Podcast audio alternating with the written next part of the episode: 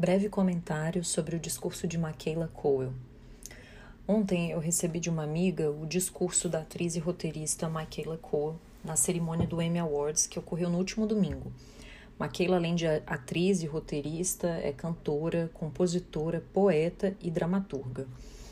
Eu não acompanhei a, a, premiação no domingo, mas eu tinha visto muitos comentários elogiando o discurso dela quando ela recebeu o prêmio de melhor roteiro em minissérie ou filme para TV, que por sinal ela dedicou aos sobreviventes de abuso sexual.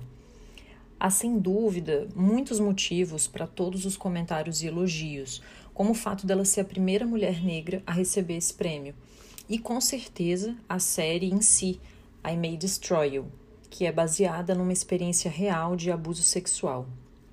Como eu não vi a série da Maquila, é, mas eu também ouvi falar muitíssimo bem, eu não posso comentar a respeito. Mas o que eu me proponho a fazer aqui hoje é um breve comentário sobre o texto do discurso dela, sobre o que, que ele me fez refletir e aonde que ele me levou. Eu disse à minha amiga que é daquelas coisas que a gente tem que reler várias vezes, tentando absorver a potência das palavras. E aí eu fiquei pensando muito sobre elas, sobre a razão delas serem tão impactantes para tantas pessoas. É, agora eu leio aqui o discurso da Maquela, que foi um discurso tão breve e ao mesmo tempo tão poderoso. Abre aspas.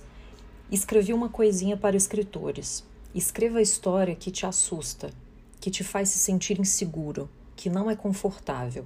Eu te desafio.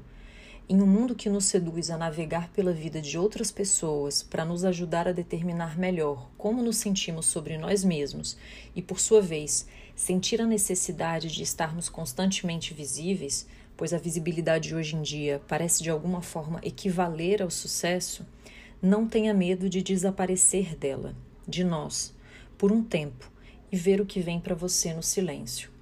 Eu dedico esta história a cada sobrevivente de abuso sexual. Fecha aspas. Uma das primeiras coisas que me chama a atenção é que a atriz desafia o escritor a escrever justamente aquela história que o deixa desconfortável. Ou seja, trata-se de um convite a se autorizar. E essa é uma ideia muito cara à psicanálise, esse exercício de autoria, Assim, ainda que Maquila se dirija especificamente aos escritores, eu penso que pode, em alguma medida, se aplicar a todos, naquilo que cada um se sente impelido a fazer, a criar. A segunda parte, em que a roteirista fala de como a visibilidade tem sido tomada como correspondente de sucesso, bem como quanto andamos nos baseando na vida de outras pessoas para avaliar como nos sentimos em relação a nós mesmos, não poderia ser mais atual.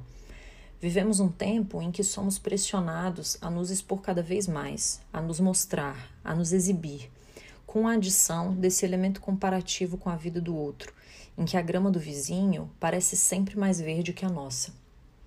Mas o ponto em que, a meu ver, Maquila nos fisga é quando nos convoca a desaparecer, a nos tornarmos invisíveis. É um convite das redes sociais às avessas, na contramão Desapareça. Experimente ficar invisível. Experimente o silêncio. No meu último post, eu abordei, entre outras coisas, o silêncio, falando de algo que talvez só possa acontecer nesse estado de retiro. O discurso da atriz me fez pensar exatamente nisso, numa espécie de aposta de que algo aconteça justamente na invisibilidade, na ausência do barulho e do olhar do outro.